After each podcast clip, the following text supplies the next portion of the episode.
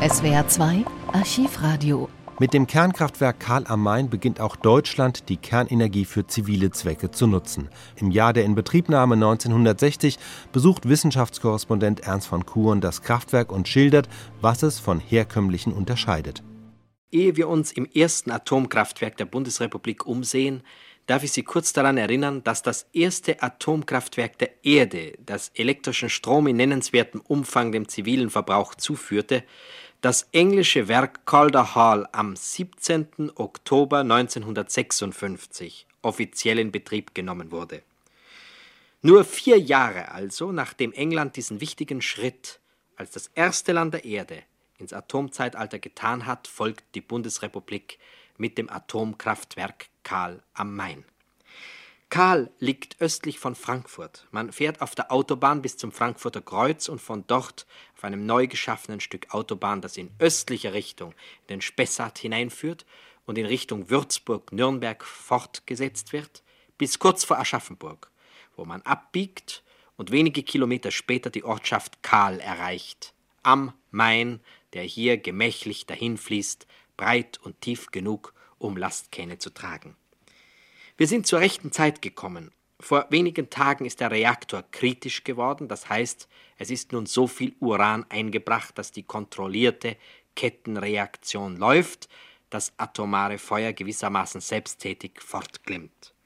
Im Augenblick werden weitere Brennelemente eingebaut, das geschieht Tag und Nacht, nur in Abständen wird diese Arbeit kurz unterbrochen, um Messungen durchzuführen, das ist gerade jetzt und diese Stunde, diese Gelegenheit fassen wir beim Schopf.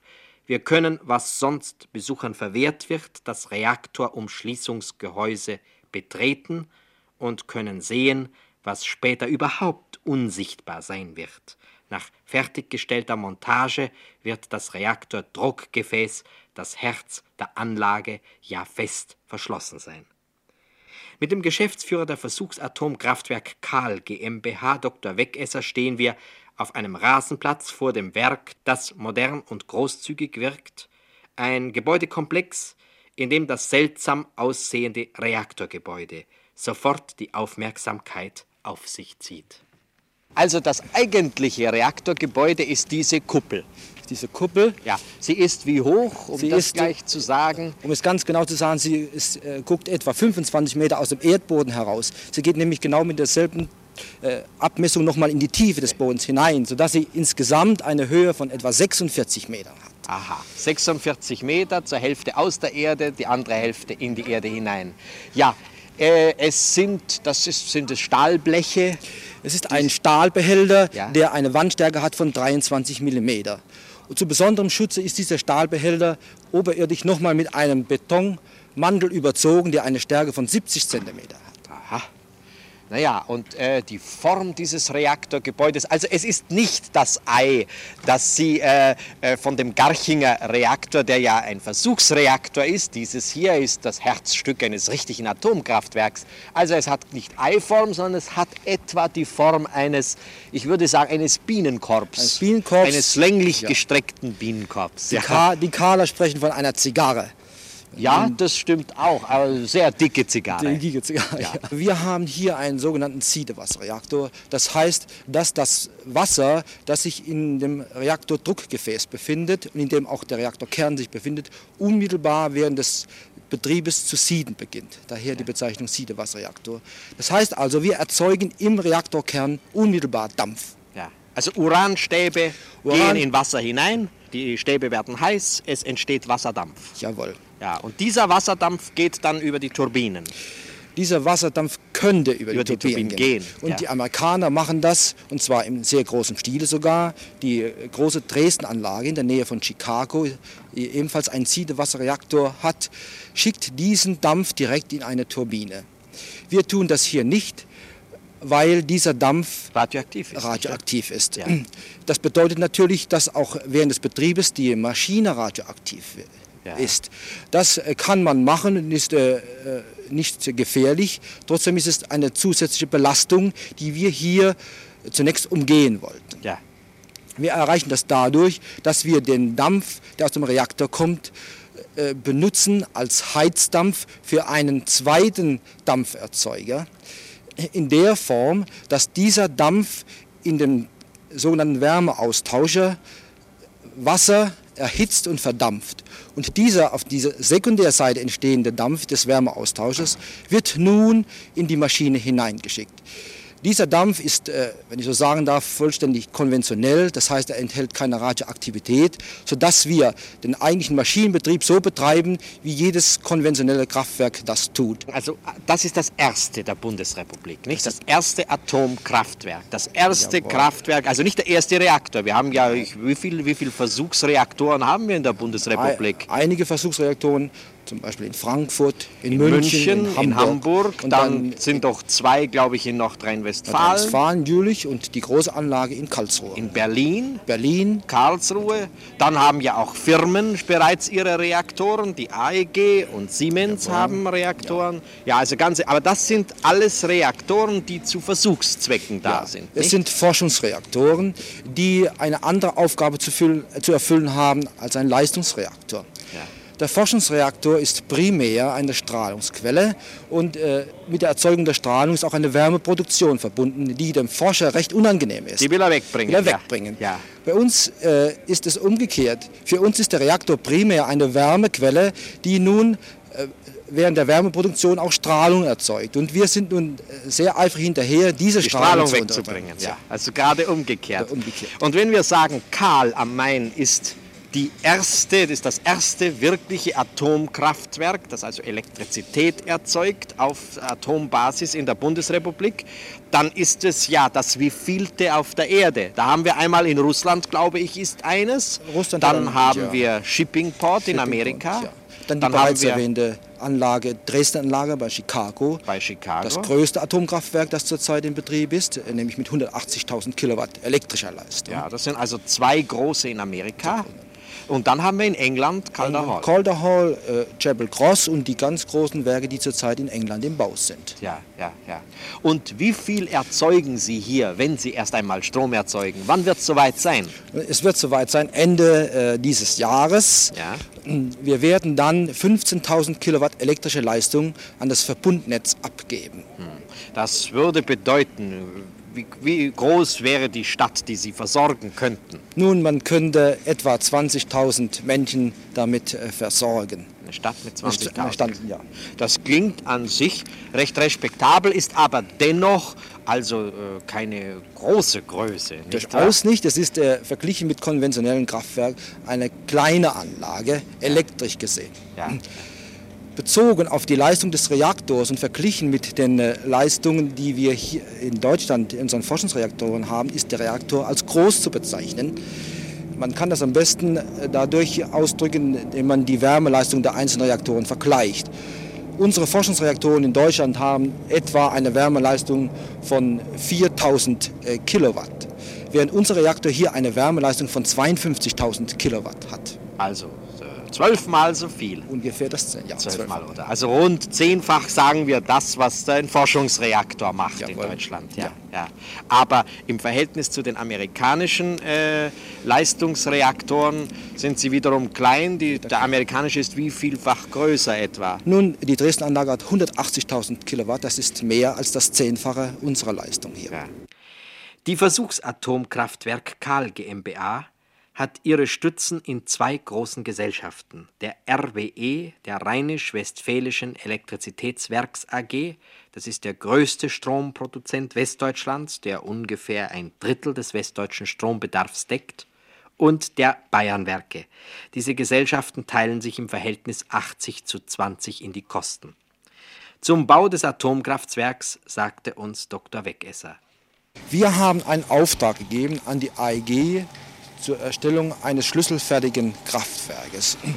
Die AEG selbst hat wieder Verbindung mit der General Electric Company in Amerika, die den eigentlichen Reaktorkern konstruiert und geliefert hat. Alle übrigen Teile, die für die Anlage notwendig sind, wie Druckbehälter, Wärmeaustauscher, Maschinen, sind von deutschen Firmen hergestellt. Ja. Also insofern ist das auch etwas Neues, nicht? Die ersten Forschungsreaktoren sind ja, so viel ich weiß, in der Hauptsache aus Amerika fix fertig Jawohl. gekommen, nicht? Aus Amerika ist, äh, wie bereits erwähnt, gekommen der Brennstoff fertig fabriziert und das Reaktorsicherheitssystem. Alles andere ist in Deutschland hergestellt worden. Ja, ja, ja, ja. Das Nun fragt man sich vielleicht, äh, die RWE, also die Rheinisch-Westfälischen Elektrizitätswerke, ja, Ja. die geben ein Atomkraftwerk äh, in Auftrag. Warum tun sie das? Eigentlich basieren sie doch auf der Kohle, nicht? Jawohl. Andererseits hat ein so großes Unternehmen wie das RWE die Aufgabe, sich äh, Gedanken zu machen, wie die Energieversorgung der Zukunft sichergestellt werden kann. Und dass dabei die Atomenergie eine gewichtige Rolle spielt, steht außer Zweifel. Ja. So wird es sich also bei diesem Werk in Kahl, bei dem ersten in der Bundesrepublik, auch nicht darum handeln, auf der Atombasis einen billigeren Strom zu erzeugen. Wahrscheinlich ist der gar nicht so billig wie der andere im Augenblick, nicht? ist gar nicht so billig und es ist auch gar nicht die Absicht hier nun wettbewerbsfähig zu sein. Diese Anlage hat ganz andere Aufgaben. Wir wollen lernen, was es bedeutet, eine solche Anlage in Gang zu halten. Wir wollen äh, Personal ausbilden, um gerüstet zu sein für größere Projekte in der Zukunft. Zuerst führt uns Dr. Weggesser durch die Teile des Werks, die wenigstens jetzt noch betreten werden können, ohne dass man mit der Strahlung in Berührung kommt. Dennoch ist das Besondere, dass hier mit einem neuen Feuer, dem Atom, umgegangen wird, immer spürbar. Jetzt sind wir also durch einen schmalen Gang. Hinter uns wird sofort wieder die Tür verschlossen. Das scheint überhaupt eine Eigenheit hier im Atomkraftwerk zu sein. Man öffnet eine Tür vor einem und man verschließt sie hinter einem wieder. Ja, der freie Verkehr in einer solchen Anlage ist nicht ohne weiteres möglich. Wir sind äh, gebunden an die Vorschriften, äh, die besagen, dass äh, Räume, die irgendwelche Strahlung haben, nicht ohne weiteres betretbar sein dürfen. Ja, ja. Nun sind wir also in einer Halle äh, mit einem, was bedeutet dieses Signal? Das ist unsere Personenrufanlage. Die Person Nummer zwei wird gesucht. Wer ist die Person Nummer zwei? Das ich ist der Herr nicht. Diplomchef Meier, einer meiner Mitarbeiter. So, ja. ja, wie. Das ist also eine erneute Erinnerung an Sie, Herr Mayer, wie ich sehe. Also da haben wir einmal einen, einen Kran, nicht wahr? Einen, einen Laufkran, glaube ich, nennt man das. Und äh, unter diesem Kran befindet sich, ja, ich würde sagen, ein Bassin. Das ist vielleicht sechs mal sechs Meter. Schätze ich das richtig, Herr Dr. Ja, das ist Weggesser? richtig und etwa eine Tiefe von 10 Metern. Ja, wir schauen hin. Es ist also äh, gefüllt mit blauem Wasser. Und man kann bis auf den Grund hinunterschauen. Was steht da unten, diese senkrechten Gestelle? Das ist eine Vorrichtung, die die ausgebrannten Elemente später aufnehmen kann. Aha, also in diesem Becken, in diesem verkachelten Becken, gefüllt mit Wasser, da werden ausgebrannte Brennelemente, also Uranstäbe, versenkt. Jawohl. Und warum tut man das? Wenn die Stäbe äh, nuklear ausgebrannt sind, Ja. sind sie hochradioaktiv und äh, nicht ohne weiteres transportfähig. Wir setzen sie hier unter Wasser und lagern sie etwa ein Vierteljahr. In dieser Zeit klingt die Aktivität so weit ab, dass man unter einer, mit Hilfe einer vernünftigen Verpackung in Form eines Bleibehälters die Stäbe dann beispielsweise mit der Bahn abtransportieren kann. Wenn erst einmal im Laufe der nächsten Jahre die ersten Brennelemente ersetzt werden müssen, dann werden diese ausgebrannten Elemente auch Plutonium enthalten. Das ist gleichsam ein Abfallprodukt des Uranbrands. Plutonium, von dem wir wissen, dass es der furchtbare Sprengstoff der Atombombe ist. Der Gedanke ist ungemütlich. Also meine Frage an Dr. Weggesser. Wo kommt dieses Plutonium hin? Wer, wer hat die Hand auf diesem Plutonium? Zunächst darf ich mal zugunsten des Plutoniums noch sagen, dass es nicht nur ein Sprengstoff ist, sondern dass Plutonium ein spaltbares Material ist, genau wie Uran 235 und später verwendet werden soll zur Energieerzeugung. Ja. Insofern, Aber man könnte es als Bombensprengstoff verwenden, nicht? man, man könnte es. Darum frage ich, wo Ja. kommt es hin? Wer hat die Hand drauf? Nun, die Aufbereitung dieser Elemente, die ja noch einen beachtlichen Wert darstellen, können wir in Deutschland überhaupt nicht durchführen. Das ist ein sehr schwieriger chemischer Prozess. Wir werden die Elemente nach dem augenblicklichen Stand der Dinge nach Amerika schicken oder später übergeben an die Eurochemie ein Unternehmen, das im Entstehen begriffen ist und äh, das für ganz Europa die Aufbereitung solcher Elemente vornehmen will. Die Eurochemie ist die nicht auf belgischem Boden? Ist auf belgischem Boden. Ja. Und äh, die Eurochemie ist also eine übernationale Gesellschaft. Das ist eine übernationale Gesellschaft. Der Bau einer solchen Anlage setzt voraus, dass sie einen beachtlichen Durchsatz hat, sonst ist, ist sie wirtschaftlich überhaupt nicht tragbar. Also ausgeschlossen, dass man eine Aufbereitung baut, nur um die kahle Elemente aufzubereiten. Es muss schon auf, äh, in größerem Maßstab durchgeführt werden. Deshalb eine solche Anlage für ganz Europa. Das mit dem Plutonium ist eine Frage, die nun die Zukunft betrifft. Die Gegenwart ist erregend genug. Auf unserem Weg durchs Werk kommen wir an die Schwelle, die hinüberführt in die heiße Zone. Diese Schwelle heißt Kontrollbereich.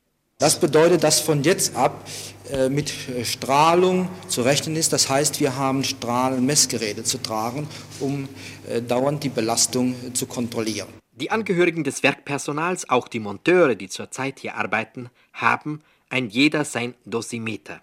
Auch wir als Gäste müssen uns eins an den Rockaufschlag stecken. Die Dosimeter haben die Größe eines Füllfederhalters. Das ist ein Röhrchen, das, wenn man es gegen das Licht hält und durchschaut, eine Skala zeigt mit einem Pegelstrich, der jetzt auf Null steht. Das heißt also zunächst, das äh, Gerät ist äh, unbenutzt, das heißt, äh, es ist von, durch die Strahlung nicht entladen worden, deshalb steht es auf Null. Ja. Kommt man nun im Bereich der Strahlung, wird dieses Elektrometer entladen und man verfolgt den Entladevorgang in der Form, dass man das eine Plättchen dieses Elektrometers beobachtet in seiner Stellung. Diese Stellung kann eben hier auf dieser Skala abgelesen werden. Es ist ein Maß für die empfangene Strahlendosis. Sollte ich also nun dann in Ihrem Reaktor Strahlung empfangen, dann äh, wird das festgestellt. Ja. Dies, die, der, der, die Nadel ist also zurückgegangen. Sie steht dann nicht mehr auf Null, sondern auf irgendeinem Wert, der der empfangenen Strahlung entspricht. Und das wird hier festgestellt, hier wird festgestellt. hier eingetragen. Jawohl. Äh, die zulässige Strahlenbelastung ist in der Strahlenschutzverordnung genau vorgeschrieben und wir können also mit Hilfe dieses Instrumentes feststellen, ob sie innerhalb der zulässigen Grenzen geblieben sind oder nicht. Ja. Wenn also äh, ein Angehöriger Ihres Personals sehr oft äh, Strahlung empfängt, wenn auch in kleinerem Maß, so wird das hier äh, genau festgestellt, wird addiert und es kann sein, dass man sagt, du hast in dieser Woche schon so viel, du darfst nicht mehr den Raum betreten. Jawohl. Sobald die Toleranzdosis überschritten ist, darf der Betreffende für eine bestimmte Zeit Räume, die Strahlung haben, nicht mehr betreten. Ja, Herr Dr. Wegesser, also wir haben jeder äh, ein paar Überschuhe empfangen. Warum eigentlich diese Überschuhe? Um nicht äh, Schmutz unnötigerweise in das Reaktorgebäude hineinzutragen. Ein Schmutz, der dann wieder entfernt werden müsste, müsste, und der ja dann radioaktiv mittlerweile geworden Eben. wäre. Also okay. gar nicht ein harmloser Schmutz. Ja, das nicht? ist der Grund dafür, dass wir nun hier besonders sorgfältig bezüglich der Sauberkeit sein wollen. Ja. Wir gehen jetzt einen Gang entlang die Wege scheinen hier auch irgendwie vorgeschrieben, nicht wahr? Man kann nicht einfach durch eine Tür hinein und durch eine andere hinausgehen. Es Nein. Wir haben hier einen Zwangsweg äh, als Zugang zum Reaktor und einen Zwangsweg, äh, wenn man vom Reaktor zurückkommt. Und zwar so, dass sich die äh, Betreffenden, die zum Reaktor gehen, nicht äh, treffen mit denen, die aus dem Reaktor herauskommen. Jetzt eine Treppe hinauf. Wir sind jetzt unmittelbar vor dem Reaktorgebäude, können aber nicht hinein, weil die Personenschleuse zunächst verschlossen ist. Ja. Und es bedarf immer der besonderen Genehmigung äh, durch die Warte, dass die Schleuse geöffnet werden darf. Ja. Wir werden das jetzt vornehmen. Wir rufen die Warte an und erholen uns die Genehmigung, die Schleuse zu öffnen. Ja, Meier. Herr Köppel, haben Sie die Spannung auf die Schleuse gegeben?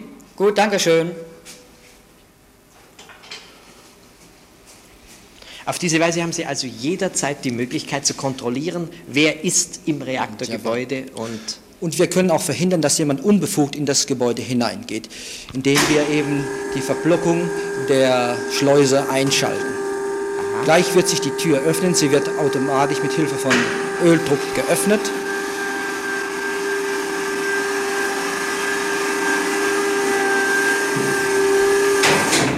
Eine Rundtür Jetzt also gehen wir durch zur zweiten Tür. Ach, und die zweite Tür kann nur geöffnet werden, wenn die erste wieder zu ist. ist ein, äh, sind, diese Türen sind gegenseitig verblockt Man erreicht dadurch, dass das eigentliche Umschließungsgehäuse nie offen ist, selbst dann, wenn man rein und heraus geht. Also im Augenblick sind wir in einer Zwischenzone. In einer Zwischenzone. Und was passiert jetzt hier? Wir können im Augenblick weder rein noch raus. Raus, ja, ein nicht sehr angenehmer Zustand. Ja. Was machen wir jetzt? Nun, ehe wir in das äh, Reaktorumschließungsgehäuse hineingehen, müssen wir zunächst diesen äh, Schuhschutz anlegen, um nicht, wie gesagt, unnötigerweise den Schmutz mit hineinzutragen. Also, Überschuhe anziehen. Zunächst wird die Verblokung an diesem Ring hier aufgehoben. Sie sehen sich, ein Sperrring bewegt sich, der die Türe freigibt. Die Türe geht nun auf. Sie haben den ersten Blick in das Innere des Reaktorumschließungsgehäuses.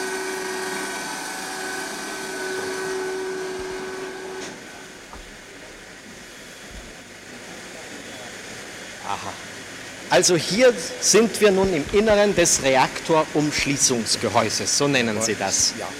Das bedeutet, dass also die Kuppel über uns ist, äh, wie sagten Sie, 22,5 Meter hoch, nicht? Etwa, ja. Und wir müssen uns vorstellen, dass unter uns auch 22,5 Meter Gehäuse sind. Jawohl. Eines Stahlgehäuses. nicht? Stahlgehäuses, ja. Und hier in der Mitte sehen wir, das ist also der eigentliche Reaktor. Das, was Sie hier in der Tiefe sehen, ist das äh, Reaktordruckgefäß, wie wir es nennen. Dieses Reaktordruckgefäß. Reaktordruckgefäß, ja. Dieses Gefäß beinhaltet den eigentlichen Reaktorkern. Das sind also diese 3200 Uranoxidstäbe, die später die Wärme erzeugen.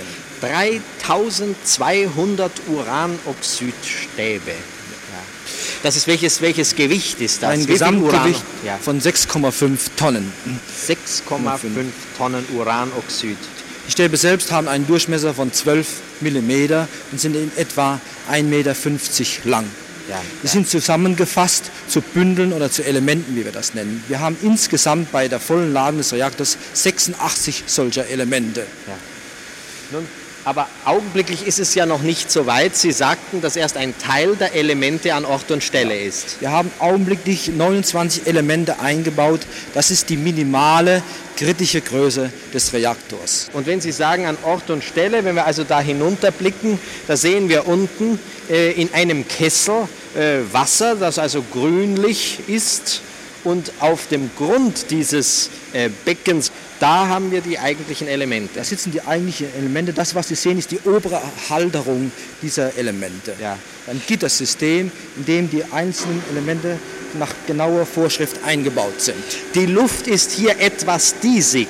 Äh, ist das Wasser denn schon heiß? Ja, wir haben das Wasser aufgewärmt, um ganz besondere Messungen vorzunehmen.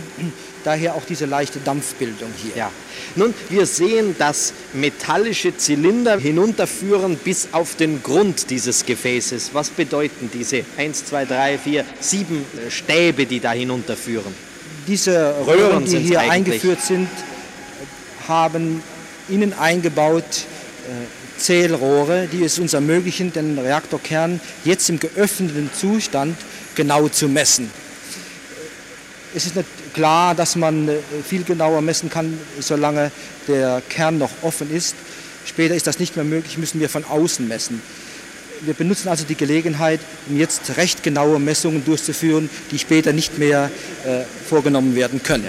Später also wird diese Grube völlig verschlossen sein. Jawohl, Sie sehen hier einen großen Flansch, der dazu dient, den eigentlichen schweren Deckel, der ein Gewicht hat von 15 Tonnen, hier aufzusetzen und fest zu verschrauben. Und dieses Gefäß steht ja später unter einem Druck von 72 Atmosphären. Ja.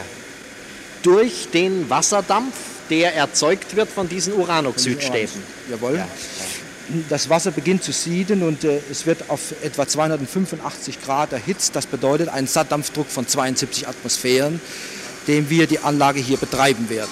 Ein jedes dieser schließlich 86 Brennelemente kostet 120.000 Mark. Die Gesamtladung des Uranofens kostet somit über 10 Millionen. Die Brennstofffüllung hält aber dann, wie wir gehört haben, mindestens drei Jahre vor. Normalerweise werden die Vorgänge im Reaktordruckgefäß fernüberwacht und ferngesteuert sein.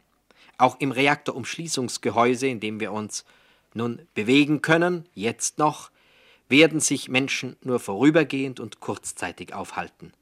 um die Instrumente, die Ventile und die elektrischen Leitungen zu kontrollieren. Etwas Merkwürdiges fiel mir auf. Im Augenblick stehe ich auf einem roten Weg mit weißen Pfeilen. Was bedeutet das? Darf ich da stehen? Ja, Sie dürfen hier stehen. Ja.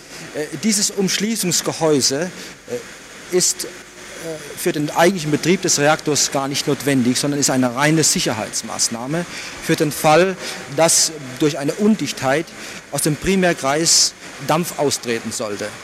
Das würde bedeuten, dass sich also dieses Gebäude dann äh, irgendwie mit Dampf füllt und die Sichtbarkeit etwas äh, leiden würde. Deswegen haben wir hier Richtungszeiger angebracht in Form von roten Strichen, die anzeigen, wo der kürzeste Weg zum Ausgang ist. Aha, wenn sich also hier jemand befinden sollte und es würde plötzlich Dampf entstehen, so braucht er nur zu seinen Füßen dem roten Strich nachzulaufen mit den weißen Pfeilen und er kommt, kommt ins Freie. Kommt er unweigerlich zur Schleuse und kann dann ins Freie. Wir sind 90 Stufen hinuntergestiegen. 13 Meter unter der Erde ist eine von vier Arbeitsbühnen.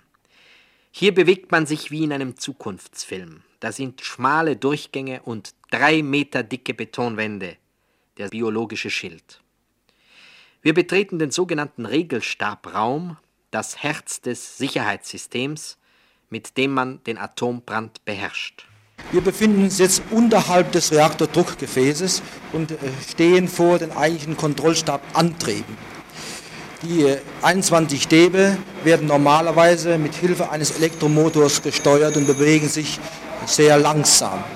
Für den Fall der Schnellabschaltung äh, können diese Stäbe mit Hilfe von Pressluft eingeschossen werden. Sie sehen hier vor sich diese langen Zylinder, die einen Luftkolben äh, besitzen, der den Stab einschießen kann. Wir haben das Reaktorgebäude verlassen, sind vor einen hohen metallenen Schrank getreten mit einem Antritt wie eine Personenwaage, haben unsere Hände durch Öffnungen gesteckt, fünf Zählrohre, zwei für die Hände, zwei für die Füße, ein bewegliches für die Kleidung, haben uns bestätigt, dass wir keine radioaktive Verschmutzung mit uns tragen. Wir haben unser Dosimeter abgegeben. Der Messstrich war um eine Kleinigkeit vom Nullstand weggerückt. Wir haben zwei Milliröntgen Strahlung empfangen. 100 Milliröntgen ist die Strahlungsmenge, die man innerhalb einer Woche empfangen darf. Nicht mehr. Unser Rundgang nähert sich seinem Ende. Wir sind jetzt in einem Raum, in dem eigentlich nur gedämpft gesprochen wird. Das ist sozusagen das Gehirn des Atomkraftwerks, die Schaltwarte. Die Schaltwarte mit einem großen Steuerpult, das also im Halbkreis angelegt ist und an den Wänden Uhren und Schaltbilder von hier aus also kann man alles übersehen, was innerhalb des Atomkraftwerks vor sich geht. Hier können alle Anlageteile messtechnisch beobachtet und überwacht werden. In der Mitte natürlich mit Vorrang der Reaktor, auf der rechten Seite die Messinstrumente für die Turbine und auf der linken Seite die Schalteinrichtungen unserer elektrischen Ausrüstung. Und normalerweise werden wie viele Menschen dann hier tätig sein in der Schaltwarte? Zunächst müssen immer zwei Personen in der Schaltwarte sein, damit äh, man sicher ist, dass immer jemand aktionsfähig hier sich befindet. Zur Bedienung selbst sind diese zwei äh, Personen nicht notwendig. Wenn die Anlage automatisch gefahren wird, läuft sie gewissermaßen alleine. Es muss nur beobachtet werden, dass die Regeleinrichtungen richtig funktionieren. Ja, also wird ein Mann dann hier sein. Praktisch ist ein Mann notwendig. Im Gehirn des Werks, nicht wahr? Jawohl. Nur die Uhren und die Anzeigeinstrumente beobachten. Jawohl, und die wichtigsten Messwerte abzulesen und aufzuzeichnen. Wann glauben Sie, Herr Dr. Wegesser, dass unser erstes Atomkraftwerk, also das Atomkraftwerk Karl am Main, Leistung ans Netz abgeben wird? Wir hoffen sehr, im Laufe des Monats Dezember so weit zu sein, dass die Maschine mit der vollen Leistung am Netze liegt. Ja, das wird also dann bedeuten, dass 20.000 Menschen im Bundesgebiet Strom verbrauchen werden, der vom Atom herkommt. Hier im SWR2 Archivradio finden Sie noch viele weitere Berichte und Tondokumente aus der Geschichte der Kernenergie in Deutschland.